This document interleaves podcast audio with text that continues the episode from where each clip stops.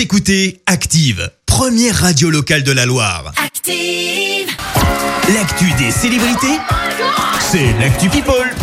Allez, raconte-nous tout, Clémence. Eh ben, ce matin, on commence par une photo, photo du petit garçon de Shai. Mais ouais, elle a posté une photo avec la légende telle mère, tel fils. Alors, si on a bien une photo, on n'a en revanche toujours pas le visage du petit garçon parce que la main du bébé est tout simplement devant. On le Ah. rappelle, on ne connaît toujours pas son prénom ni le papa du bébé. On reste dans le monde de la chanson avec une mauvaise nouvelle pour les fans de Rihanna. Alors non, elle arrête pas la chanson, mais sa marque de vêtements, elle, s'arrête. Riri Ah ouais. avait lancé Fenty en 2019 à Paris et elle est contrainte de mettre en pause tous ses projets en cause le contexte sanitaire. On passe à beaucoup plus grave. La lyonnaise Pomme affirme avoir été victime de harcèlement lors de ses débuts. Elle avait alors entre 15 et 17 ans. Information confiée à Mediapart dans une lettre ouverte. La chanteuse affirme que ça se serait produit de la part d'un professionnel de la musique. Elle a d'ailleurs dénoncé une industrie française rongée par ce type de comportements inacceptables. On le rappelle, la pomme est en lice pour les victoires de la musique dans la catégorie artiste féminine. Les victoires de la musique, c'est ce soir sur France 2.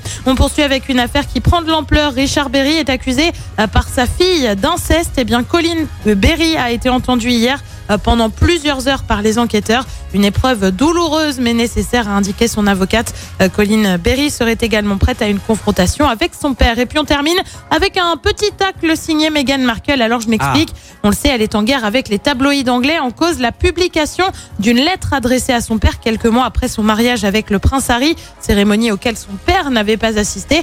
La justice a estimé qu'elle pouvait raisonnablement s'attendre à ce que le contenu de la lettre reste privé. L'épouse du prince a réagi. Je suis reconnaissante envers la Cour de tenir pour responsable de leurs actes ces groupes de presse qui ont des pratiques illégales et déshumanisantes. Ces pratiques ne sont pas neuves. Pour eux, c'est un jeu. Pour moi et tant d'autres, il s'agit de la vraie vie, de véritables relations humaines et d'une vraie tristesse. En attendant, une audience euh, doit avoir lieu le 2 mars prochain pour voir les prochaines étapes de la procédure. Merci Clémence pour cette Actu People. On va te retrouver à 7h30 pour le journal. Et puis, on n'oublie pas la Saint-Valentin, hein, c'est dimanche. Et donc, eh bien, dans quart d'heure, vous allez pouvoir tenter de gagner votre...